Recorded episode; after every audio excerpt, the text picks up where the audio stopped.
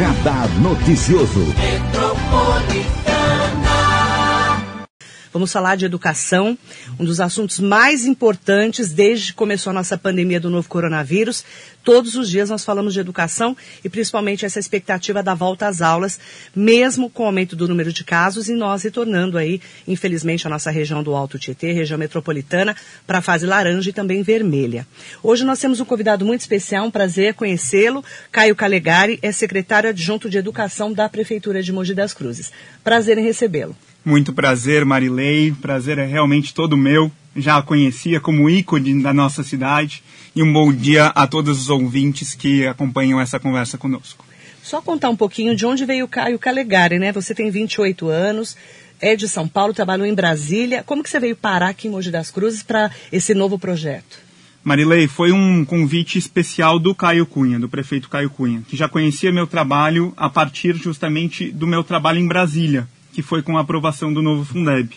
É, foi um trabalho que juntou tanto um componente técnico muito forte, minha formação é técnica, administração pública, então de desenhar a política pública, uhum. a política do novo Fundeb que vai mudar a educação brasileira, é, já está mudando, é, quanto também um papel de articulação política no Congresso. Então essas duas, esses, esses dois componentes e o Caio Cunha, prefeito Caio Cunha, conhecendo meu trabalho, me fez o convite e logo de cara ele fez o convite o seguinte: você vai trabalhar com uma pessoa que é experiente, que conhece muito bem a rede, que é a secretária Rose Tonetti.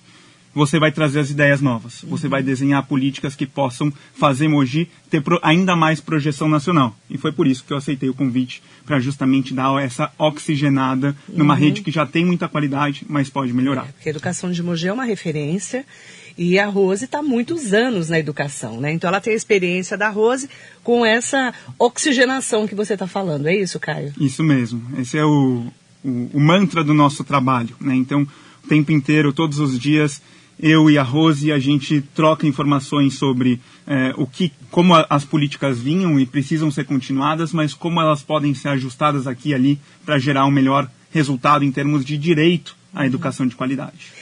E nosso maior desafio agora é voltarmos às nossas aulas. E eu venho acompanhando desde o começo da administração do prefeito Caio Cunha, né, que vocês estão lá tomando as providências para fazer, inclusive, uma consulta pública que foi feito um balanço dessa consulta pública que ficou meio que empatada, né? As pessoas, metade quer voltar, metade não quer voltar. Como que isso, essa consulta pública que vocês fizeram vai interferir na volta às aulas? Marilei, a consulta pública é um dos elementos da nossa tomada de decisão. Não é o único, porque nós temos que acompanhar também o quadro epidemiológico do município e também todos os critérios educacionais que são necessários nesse Sim. momento de retomada. Né? E é nesse contexto que a consulta pública entra. É mais uma das variáveis e o que aponta justamente o resultado geral dessa consulta pública, muito diferente do que foi no ano passado. O resultado, vocês devem se lembrar, Sim. ouvintes, que foi um resultado massivamente contra o retorno Sim. presencial. Dessa vez nós temos entre os pais e responsáveis uma posição muito equilibrada. Equilibrada mesmo, é em uhum. torno de 50% para cada um dos lados. Isso nos leva à percepção de duas coisas. Depois a gente pode voltar nesses uhum. pontos. Primeiro ponto é que não dá para tomar a consulta pública como a resposta final. Sim. Nós realmente vamos ter que acompanhar semana a semana como está a situação da epidemia, da pandemia no município e como também nós vamos conseguindo trazer a adequação das escolas municipais uhum. para a ponta, para de fato estarem todas com segurança sanitária. Então esse é o primeiro ponto é, que, que nos traz a, a mensagem. Assim, a gente vai ter que trazer outros elementos para a tomada de decisão. Né? E o segundo ponto é um trabalho muito bem feito pela nova equipe da secretaria, pessoas que inclusive já estavam por lá, que é de segmentar os resultados por distrito. E os resultados são muito diferentes por distrito.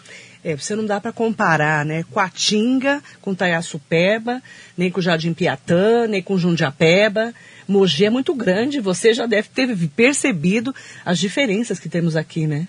É isso mesmo. É, é uma cidade heterogênea e a gente precisa reconhecer isso no desenho da política pública. Uhum. Tem bairros mais vulneráveis, bairros menos vulneráveis. É. Isso fica claro na consulta pública. Uhum. Vou dar um exemplo para você. Vamos Dois lá. extremos Marilei, é, em termos de resultados, de, por exemplo, os pais que gostariam de levar os filhos para a escola no momento que elas estiverem adequadas, mas eventualmente os profissionais sem vacinação, uhum. profissionais da educação sem vacinação. É, um distrito como Jundiapeba tem um percentual maior de aceite, de concordância com esse retorno. Já Taiaçupeba, no outro extremo, não. não. É mais contrário ao retorno. Então, esses elementos eles precisam ser trazidos na hora de tomar a decisão. Como a gente pode fazer isso? Por exemplo, fazendo um retorno faseado.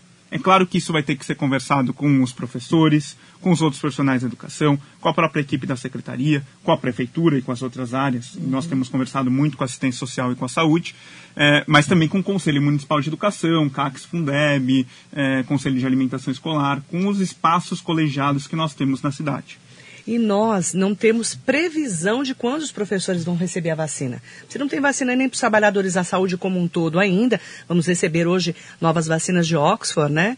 Mas para concluir, ainda faltam vacinas para os trabalhadores da saúde. Então, para os professores vai demorar, né, secretário? É isso mesmo, Marilei. Nós tivemos a conversa ontem no Comitê de Enfrentamento da Pandemia do município. A educação não fazia parte, uhum. é, por um pleito direto da Rose e meu, passou a fazer parte. E o que nós levamos foi justamente essa, essa demanda de que os profissionais da educação possam ser inseridos no grupo prioritário. E a resposta é que ainda não tem vacina nem para os profissionais da saúde. É isso. Portanto, é um processo que vai demorar. É, mas é um processo que também, com a prioridade política da educação, a gente consegue trazer essa data de vacinação dos professores, pelo menos o início, para mais cedo. Uhum. E ao fazer isso, nós conseguimos combinar todo o trabalho que está sendo feito, rigoroso, planejamento rigoroso, passo a passo é, de adequação das nossas escolas para ter segurança sanitária uhum. em absolutamente todas, com esse início da vacinação. As coisas podem ser feitas conjuntamente, mas é claro que a gente vai avaliar os cenários com base em todos esses elementos, inclusive fazendo aqui um, um anúncio até, oh, Marilei. Por favor. É, nós estamos trabalhando para quinta-feira já ter no ar uma primeira versão do nosso painel de tomada de decisão. Quinta-feira agora, dia Quinta 28? Agora. Depois de amanhã, 28 Exatamente. de janeiro. Isso. O que é isso? O painel de tomada de decisão é um site, então, para uso, acesso amplo de toda a população, em que lá estarão, por distrito, inclusive, talvez a primeira versão seja só os dados do próprio município geral, né? É, mas a ideia é chegar por distrito com a informação numérica de como está a evolução de cada uma das variáveis da nossa tomada de decisão. Consulta pública vai estar lá. Os dados de adequação, é, evolução da adequação das escolas estarão lá. Uhum. Os dados epidemiológicos estarão lá. Os dados de vulnerabilidade socioeconômica das escolas estarão lá. Então, todas as informações que nós precisamos para tomada de decisão e que têm sido usadas para justamente a orientação que a Brigada da Pandemia na Educação nos dá, Uhum. Depois a gente pode falar um pouquinho mais da brigada, uhum. que é um dos primeiros feitos aqui da nossa, é, da nossa gestão. É, todas essas informações vão estar públicas porque não pode ser uma informação que fica restrita à secretaria. É Ela uma decisão vai ser coletiva. dentro do site da prefeitura ou um site separado? Provavelmente um plugin no site da Secretaria tá. de Educação. Da Secretaria de é. Educação, dentro do site da prefeitura. Isso, é isso? Isso mesmo. Isso dia 28 já entra no ar. Isso no dia 28 a gente vai ter a primeira versão, Sim. validada na Brigada da Pandemia na Educação, e estando pronto, estando com a validação, a gente já coloca no ar. Caio Caligari está aqui conosco hoje, porque as pessoas ficam me perguntando, Marilei, quando voltam as aulas presenciais? Caio, quando voltam as aulas presenciais, secretário? Essa é a pergunta mais difícil de ser respondida, porque nós estamos fazendo todos os estudos técnicos para avaliar. Nós não sabemos, não é isso? Não temos ainda essa informação. O que eu te digo, e a gente é, decidiu isso conjuntamente no Comitê de Enfrentamento da Pandemia, Marilei, é que nós tomamos uma decisão de que na rede municipal, nas escolas municipais e nas creches subvencionadas, a aula presencial não volta em fevereiro. Não volta em fevereiro. Não. Por quê? Porque nós estamos justamente seguindo passo a passo rigoroso para adequação de todas as escolas. Uhum. E não apenas a adequação das escolas, mas também garantir formação dos professores, acolhi e dos profissionais da educação de maneira mais ampla, é, acolhimento emocional dos alunos, isso precisa acontecer, começar um remotamente. Ano sem, sem ver os amigos, né? Um ano sem ir para a escola. Exatamente. É muito tempo, né? Nós que lidamos aí no dia a dia dentro da sala de aula, isso não acontece há mais de 100 anos e nem existia escola como existe hoje naquela época, né?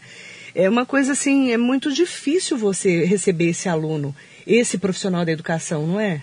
É difícil, Marilei. Vai ser uma tarefa árdua para todas as direções de escola.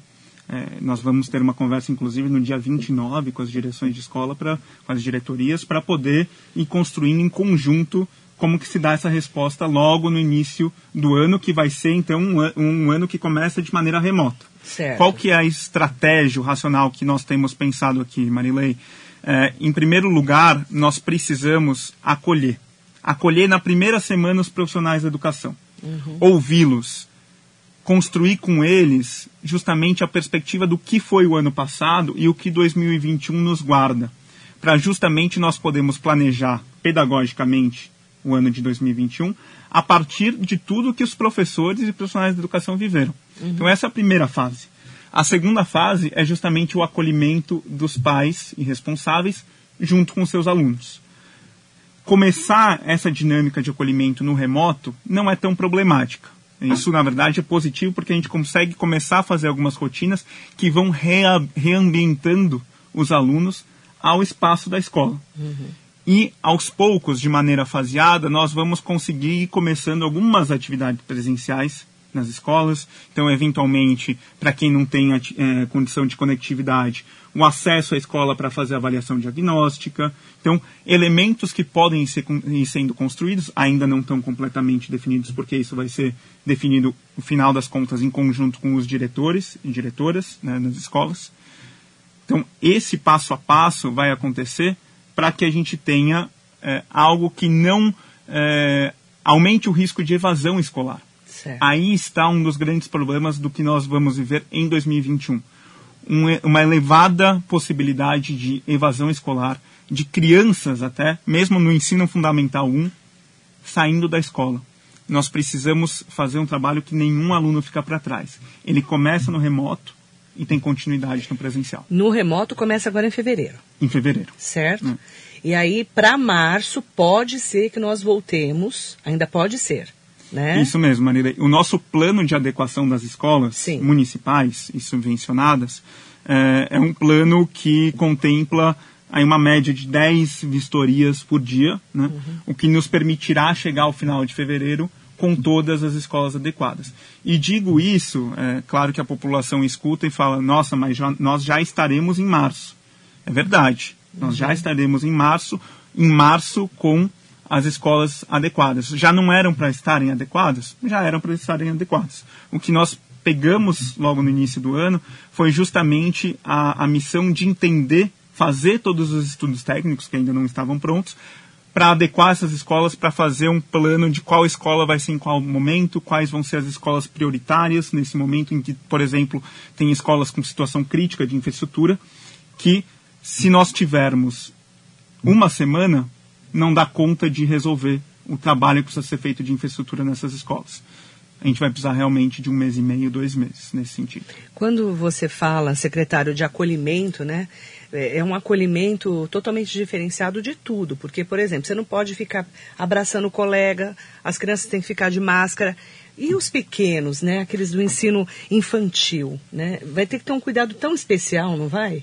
É um cuidado ainda mais delicado, né, Marilei? Porque como você vai fazer... Na verdade, nem é recomendação médica que utilize uma criança de 0 a 3 anos é. utilize máscara. Não é. não é recomendação médica.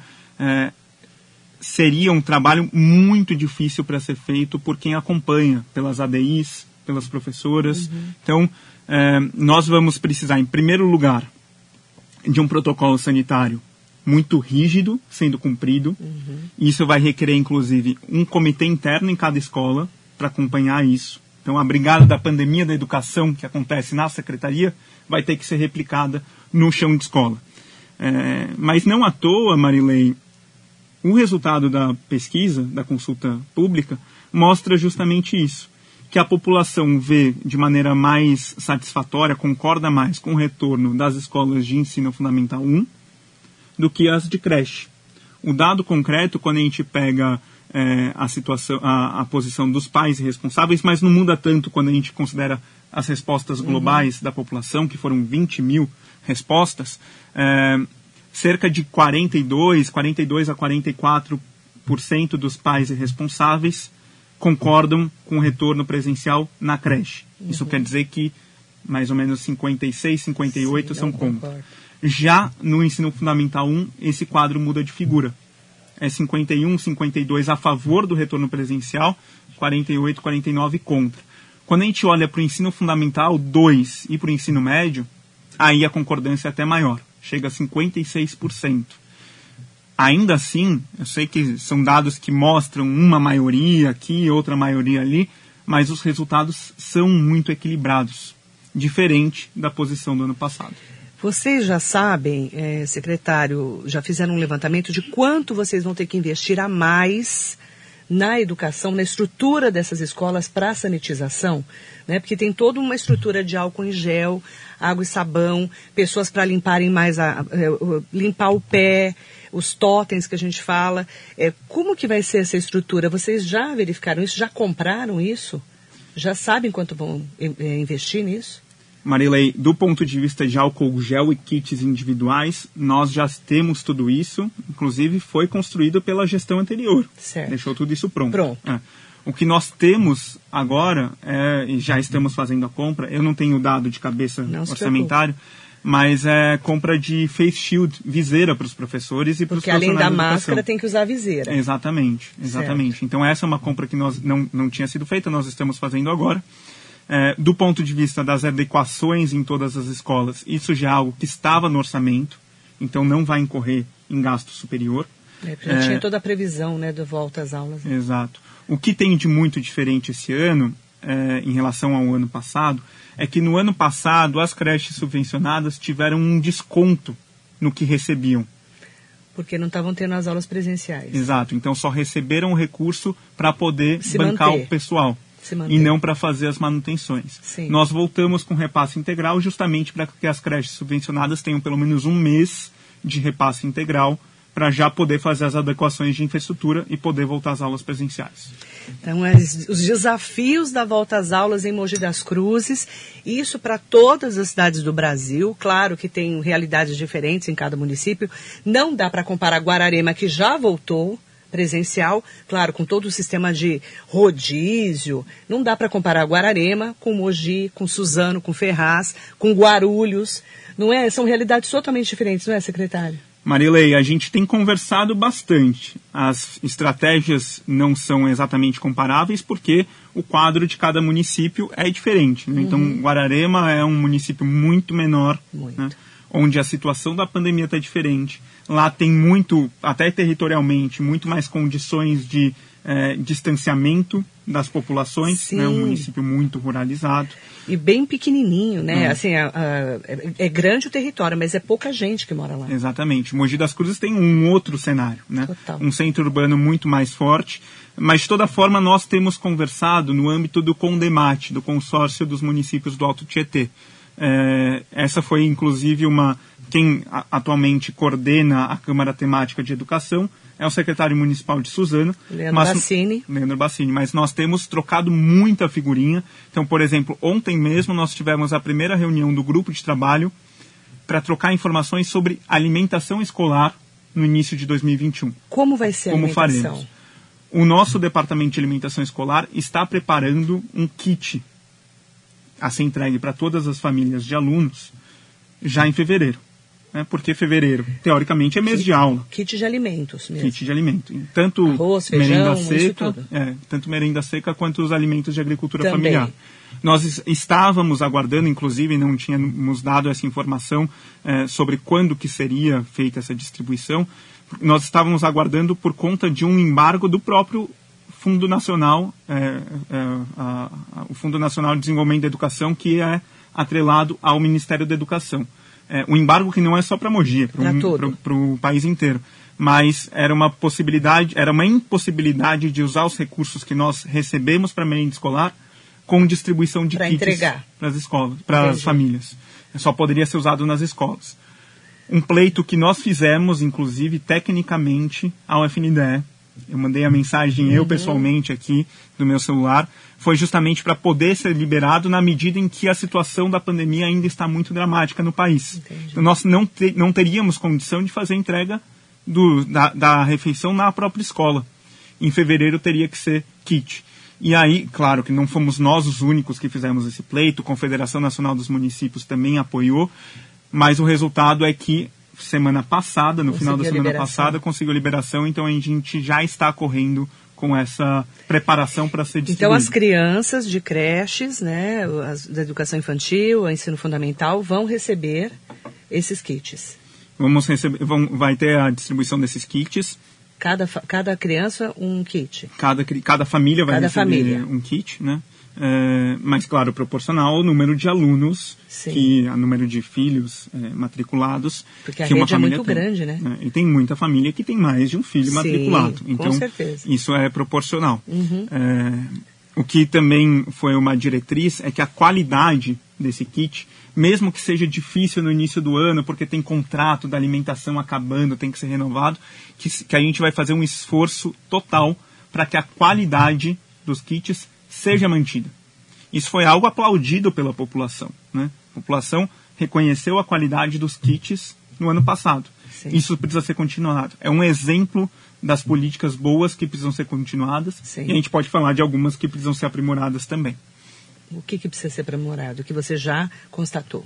Do ponto de vista pedagógico, eh, nós temos um desafio grande que é como dar maior autonomia para o professor em suas escolhas pedagógicas, reconhecer as inovações pedagógicas dos professores. né? Então, nisso nós temos trabalhado com o departamento pedagógico. né? É, é importante porque isso é uma valorização do trabalho do professor e é um estímulo à criatividade. E os nossos profissionais da educação são muito preparados em Mogi. Uhum. São referências, inclusive. São né? referência, absoluta referência. Sim, são, é, a rede de Mogi é uma rede muito. é, trabalha muito, a gente vê que os professores são muito engajados, né? Isso mesmo. Então vocês querem melhorar ainda mais a criatividade, valorizando a criatividade dos professores. Seria isso? Esse é um dos pontos. Então, nós chegamos num ponto de DEB, inclusive, que daqui para frente, daqui para frente é a rota para excelência. É. Rota para excelência, nós precisamos confiar no trabalho dos nossos profissionais de educação, das nossas diretoras e oferecer os instrumentos. Então, uma outra coisa que pode ser aprimorada, nosso programa de transferência de recursos financeiros para a escola, que é o PTRF. Para poder é, verificar cada realidade, é isso? Vocês vão mudar isso? Exatamente. A ideia é que a gente tenha uma mudança no desenho do PTRF. Uhum. Isso, claro, vai ser construído com a população, tem que ser construído, inclusive, com a Câmara dos Vereadores, Sim. mas para que nós tenhamos um desenho que seja um desenho mais equitativo. Aliás, a palavra equidade é uma palavra que nós vamos repetir exaustivamente esse ano, porque equidade é a chave para nós alcançarmos excelência. Todos os sistemas internacionais de educação que alcançaram resultado de excelência no PISA, que é o exame internacional, fizeram isso com equidade, sem deixar ninguém para trás. E mais, nesse momento pós-pandemia que nós viveremos, né, ainda estamos vivendo a pandemia, mas também no pós-pandemia, equidade vai ser o trabalho, porque são as famílias mais vulneráveis que mais sofreram durante esse período de ensino remoto por conta da dificuldade de conectividade. Esse é um outro estudo técnico que nós estamos concluindo, que é o quanto de estudantes tiveram severa dif- dificuldade de acesso à internet. Esse é um ponto, secretário, que eu vim falando desde março do ano passado, né? Quantas crianças e adolescentes não têm acesso à internet, não têm um celular em casa, não têm um computador em casa? E quanto de déficit de aprendizagem que essa criança teve, muitas vezes não aprendeu praticamente nada, né? Eu andei lendo alguns estudos em que é uma grande preocupação, né, dos educadores agora. Vamos pegar como essa criança de volta? Vamos começar de onde? Vai voltar do, do ano passado, mas ela passou de ano? Como é que fica isso, né, no, no âmbito educacional? É isso mesmo, Marilei. Do ponto de vista educacional, esse momento de pandemia foi uma, claro que as crianças aprenderam, sempre vão seguir aprendendo com os pais, né, nos seus contextos familiares, aprenderam a conviver com esse é, imponderável que é a, a pandemia. É, mas, do ponto de vista dos nossos componentes curriculares, do que é direito de aprendizagem das crianças, a própria avaliação que aconteceu no ano passado uhum. mostrou isso, que, por exemplo, os alunos do quarto e quinto ano estavam com resultados muito aquém do esperado. Nós vamos ter uma nova avaliação agora em fevereiro. Uhum. Né? Estamos preparando toda todos os instrumentos nesse sentido, para medir justamente como é que cada aluno chega. Uhum. É, do ponto de vista do, do que está sendo construído de resposta até para além da educação, é uma conversa que nós tivemos ontem com o prefeito Caio Cunha foi um pedido para nós começarmos a estruturar um projeto que possa é, viabilizar chips. É claro, a gente ainda está na fase de estudo, né? chips de internet pré-paga para os alunos poderem acessar especificamente os conteúdos é, pedagógicos. Né? Nós temos algumas experiências no Brasil nesse sentido. Uhum. Então, é, o Rio de Janeiro está estudando isso nesse instante. O município de São Paulo, o governo do estado de São Paulo fizeram isso também. Então, seria um chip pré-pago exatamente para isso, para essa finalidade de acesso pedagógico. É, é, claro que isso demanda tempo. Né?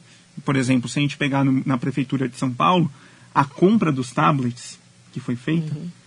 começou isso a ser feito em abril, ainda não foram distribuídos. Né? Então, a gente está correndo contra o, tempo. O tamanho da prefeitura, né? a máquina pública é muito, você sabe, se lida no serviço público, ela é muito emperrada muitas vezes, né? Então, você vê, eles estão desde abril com essa política de entregar os tablets, mas não conseguiram até agora. E como também otimizar isso, né? Essa compra e essa entrega, né, aqui em Mogi, que é outra realidade. Hum. Vai ter que ser feito em primeiro lugar, um, um, trabalho logístico muito grande da entrega, uhum. de identificar as famílias que mais precisam, porque nós precisamos ter economicidade também é, como guia da nossa, das nossas políticas públicas. É, mas vai ser um desafio, um desafio inclusive considerando que muitas localidades, principalmente nos núcleos rurais, né, uhum. é, mesmo o chip pré-pago pode não ser uma alternativa por falta de sinal. Porque não tem o sinal da internet. Isso mesmo. Então, é algo que a gente... Assim, tem várias regiões em Mogi que não tem. É. Então, como que você garante o acesso para essas crianças? Você também? vê como é difícil, né? Você, parece simples, né? Ah, vamos começar a aula ou não vamos começar as aulas. Não é simples assim. Nós estamos vivendo um, um momento totalmente diferente de tudo que a gente já viveu na educação. E os desafios eh, são para cada uma das cidades cada uma com uma realidade diferente. Eu tenho falado muito, conversei com o Leandro Bassini a semana passada, secretário de, de Educação de Suzano, que inclusive vem essa semana aqui para falar da região, da Câmara Técnica de Educação, e ele falando, né? Porque assim, lá o prefeito ficou quatro anos, o Rodrigo Axuxa, e foi reeleito por mais quatro anos. Então é uma política que eles conseguiram avançar, né? As cidades que mudaram de prefeito, até você se acomodar isso não vai uma crítica a nenhum prefeito, é, é diferente. Né, você acomodar é, tudo que estava sendo feito, mudando a equipe para melhorar tudo isso em um mês. Porque nós estamos no primeiro mês ainda de administração. Tudo isso no meio de uma pandemia, né, secretário? É muito desafio. É um desafio que qualquer gestor público nunca viveu. Então, a gente pode Tudo é falar, é aconteceu no Haiti quando é. teve o cataclisma, mas é completamente diferente porque a gente está num cenário em que um ano inteiro a gente não tem muita definição de quando que isso acaba. Né? Então é, é com essa dúvida, é. com essa incógnita que nós estamos Verdade. lidando. É, mais um caminho para nós resolvermos isso, é, em primeiro lugar, é fazer uma avaliação de cada política pública. Uhum. É isso que a uhum. gente tem faz, feito na, na secretaria. É, até é importante reconhecer alguns bons trabalhos, os trabalhos que poderiam ser melhorados. No ponto de vista de melhora também do que precisa ser feito, é um trabalho mais de escuta da rede, né? escuta tanto dos desafios quanto das soluções que a própria rede cria. Então, esse é um, um momento novo. De... Ouvir o professor ouvir o professor e não apenas o professor, profissional da educação de modo é, geral. É, professor, educador, a pessoa que trabalha no dia a dia. Isso mesmo. É o profissional da educação, como a gente fala, o profissional da saúde é o profissional da educação. Todos ali são integrados, né? Isso mesmo. É, é importante você esse escutar, né? Principalmente agora, nessa pandemia, né, secretário? Principalmente agora em que os profissionais da educação também sofreram muito esse Totalmente. ano. Totalmente. Não a, como toda a população que sofre também, mas o trabalho cotidiano não pôde ser feito da mesma maneira. São profissionais que acompanham o desenvolvimento de cada criança. Imagina a dor e sofrimento É. desses profissionais quando não podem mais estar lá cara a cara com as crianças acompanhando É, o crescimento e, e a delas. gente sabe que aula online, né, aula virtual, para uma criança pequena é muito complicado. Você fala para uma criança de 8 anos, senta aí que você vai assistir aula. Não é a mesma aula que vai ter na sala de aula nunca, né, na sala do dia a dia. E, e cada criança também recebe de uma maneira, não é verdade? Sem tirar os problemas de internet e tudo mais que a gente já comentou. O secretário Caio Calegari está aqui conosco hoje, secretário adjunto de Educação de Mogi das Cruzes. Fiz questão de trazer uma pessoa que lida né, no dia a dia da educação de Mogi, porque a gente tem recebido muitas perguntas, muitas. As pessoas estão muito preocupadas com a volta às aulas. Algumas falam, não vou mandar meu filho de jeito nenhum. E outras falam, pelo amor de Deus, eu preciso mandar minha filha para a escola. É, é difícil. Quem não quiser mandar o filho para a escola, pode não mandar o filho para a escola, mesmo que ele não tenha nenhuma doença e comorbidade? Essa é uma pergunta que vem muito frequente aqui na rádio. No município De de, Mogi Mogi. das Cruzes, a orientação que nós temos seguido é que isso vai ser opcional para cada família. Se voltarem às aulas, Isso. eu mando ou não mando a minha filha? Eu, eu decido. É eu, eu, como mãe, responsável, é, É, isso? Claro que a gente vai ter que oferecer todos os instrumentos para que a aprendizagem se dê no ambiente familiar, como vai acontecer nesse retorno em fevereiro, que vai acontecer remotamente. Uhum. É, o governo do estado, é, por sua vez, tem falado da obrigatoriedade. Sim. né? É, o governo do estado apontou para o dia 8 de fevereiro esse retorno híbrido. Nós estamos terminando de conversar, volta a conversa hoje, então por isso, inclusive, não consigo te trazer informações fechadas sobre isso, é, que é a respeito de quando que seria o retorno é, presencial híbrido no governo do estado, na- nas escolas estaduais em Mogi das Cruzes e nas escolas particulares em Mogi das Cruzes. É, o que nós já temos de definição é o que cabe mais, mais a nós é, como, como trabalho da secretaria, que é da rede municipal e subvencionada, que não retorna presencialmente em fevereiro, justamente para termos condição de adequar todas as escolas e formar e acolher todos os profissionais da educação. E aí, nesse caso, são algumas escolas que precisam de manutenção, por exemplo. É isso? Aqui em Mogi, você está falando? Há algumas escolas que precisam de grandes manutenções, É. então questão de telhado, né, por exemplo. Chuvas de janeiro, Nossa, isso é sempre um problema. É, fevereiro continua, né, até as Aham. águas de março. Sim, fecharem o verão, se Deus quiser, né? Sem inundação, porque o ano passado inundou Mogi. Pois é, então a É. gente tem essa, essa A dificuldade. gente está orando ao Senhor que não aconteça o que aconteceu no passado aqui em Mogi, inclusive. É, então esse é um desafio do ponto de vista da infraestrutura, mas também todas as adequações que vão precisar ser feitas no ambiente escolar. Sim. Então as sinalizações, a separação das carteiras, Tem tudo isso ainda. o, o- a ventilação das salas de aula, algumas das salas de aula vão precisar de intervenção. É, desse ponto de vista, Marilei, o que vale a pena falar, inclusive para os ouvintes aqui que nos acompanham, é o fato de que nós trabalhamos numa revisão do protocolo sanitário das escolas. Revisão do protocolo sanitário. Isso. Como vai ser? Já está sendo feito tecnicamente, em conjunto com a saúde, Tá. em conjunto com as escolas particulares, no âmbito desse coletivo que nós criamos na Secretaria de Educação, com várias perspectivas, que é a Brigada da Pandemia na Educação. Além disso, nós recebemos eh, sugestões específicas do nosso departamento eh, ligado à educação inclusiva, educação especial, para garantir acessibilidade nesse retorno.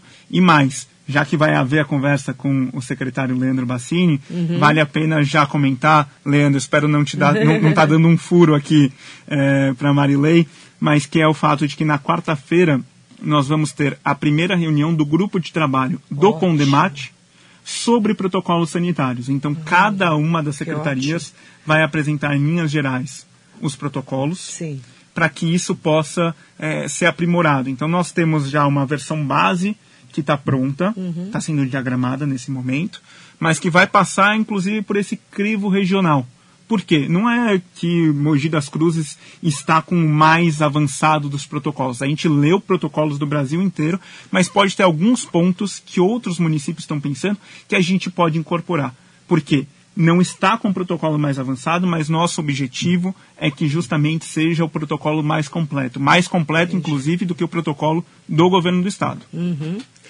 Eu quero mandar bom dia especial para todo mundo que está acompanhando a entrevista com o secretário Cálio Calegari, secretário adjunto de Educação.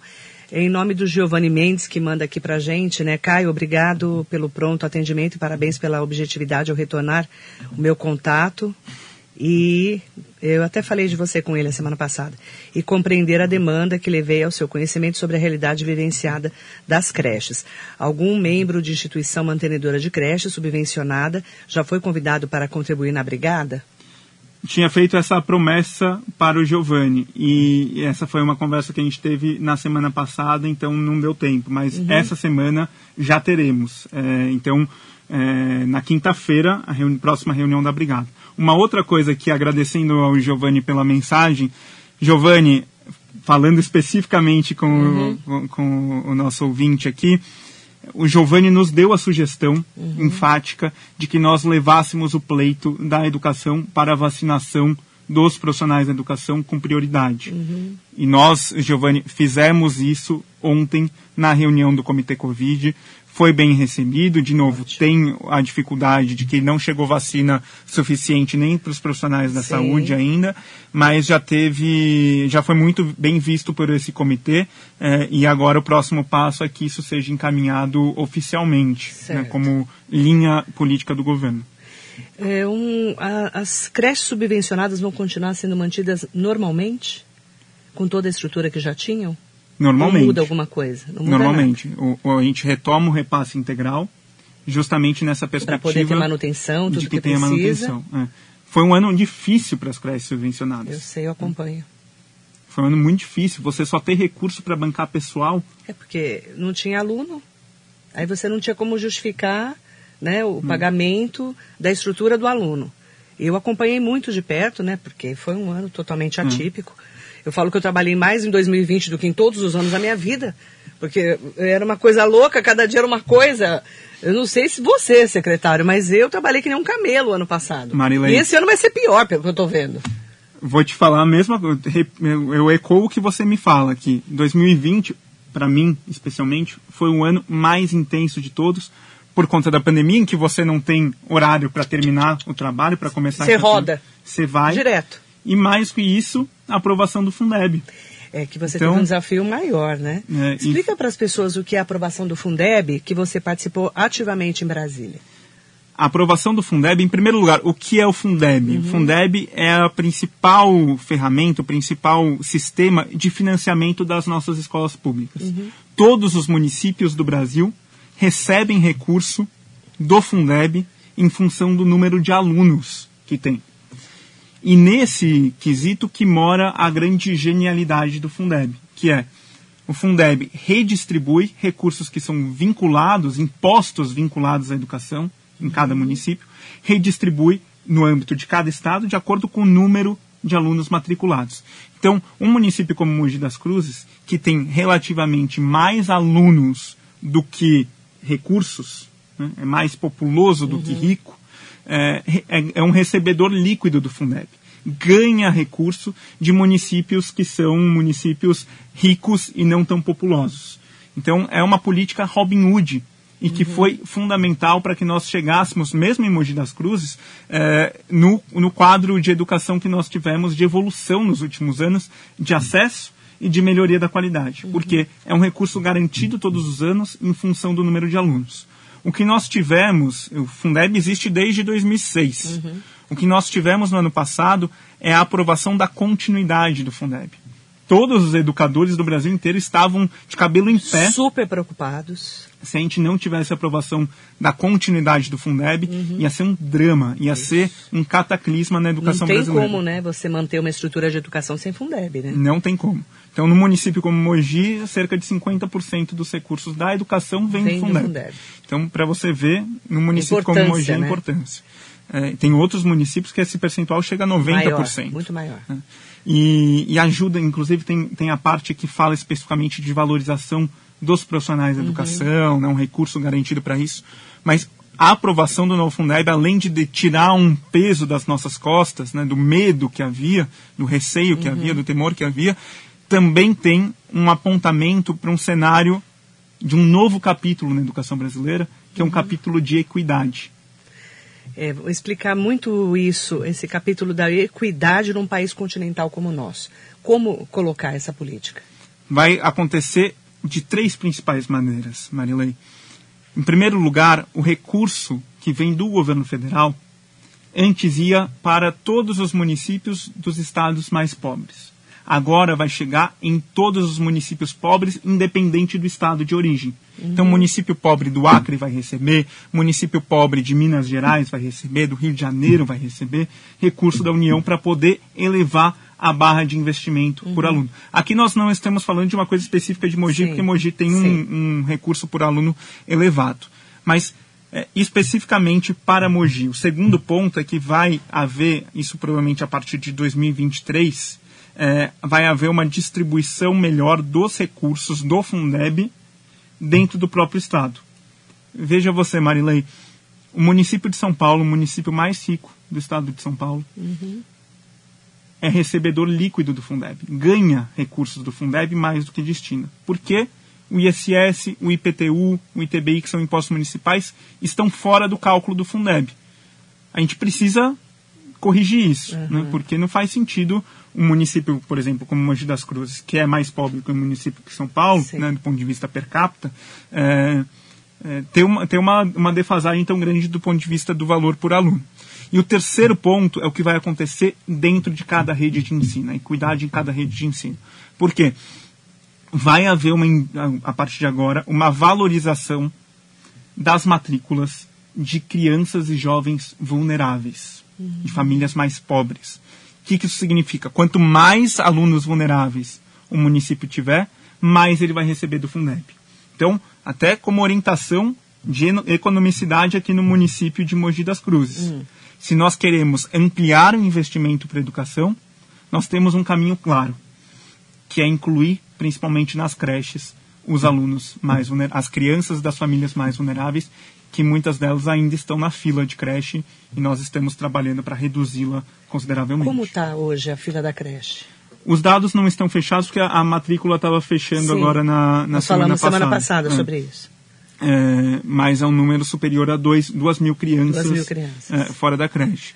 É, é, algo que assim, vem sendo trabalhado já de longa data uhum. no município, é, mas nós precisamos agora, inclusive um convite à população para fazermos isso junto, é que nós precisamos pensar em dois instrumentos novos para justamente a gente conseguir, nessa gestão, diminuir ou então até zerar essa fila de creche. Zerar é praticamente impossível Muito porque difícil. tem é, sempre uma situação de alguma Sim. família específica. Né? A mesma coisa no fundamental. A gente uhum. fala que o, o, o, ensino fundamental está universalizado, mas ainda tem algumas poucas crianças fora.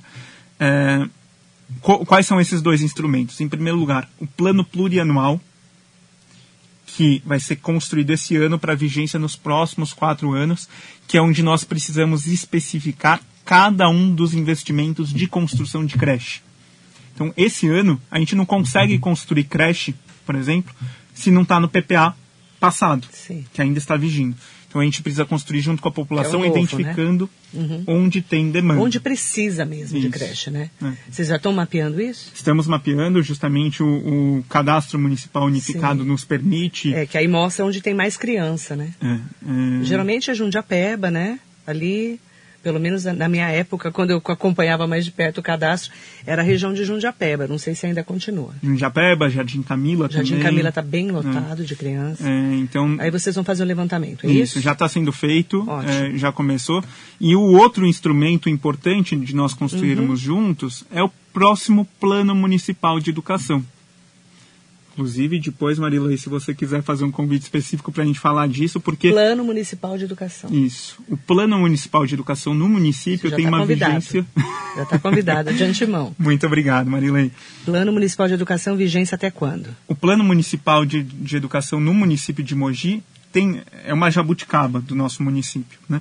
É, tem uma vigência de só dois é uma anos. jabuticaba, faz tempo que eu não ouço isso. jabuticaba só dá no Brasil, tá, gente? Só para entender o que, que ele está falando. É um caqui. É um caqui. É um caqui é o que dá emoji.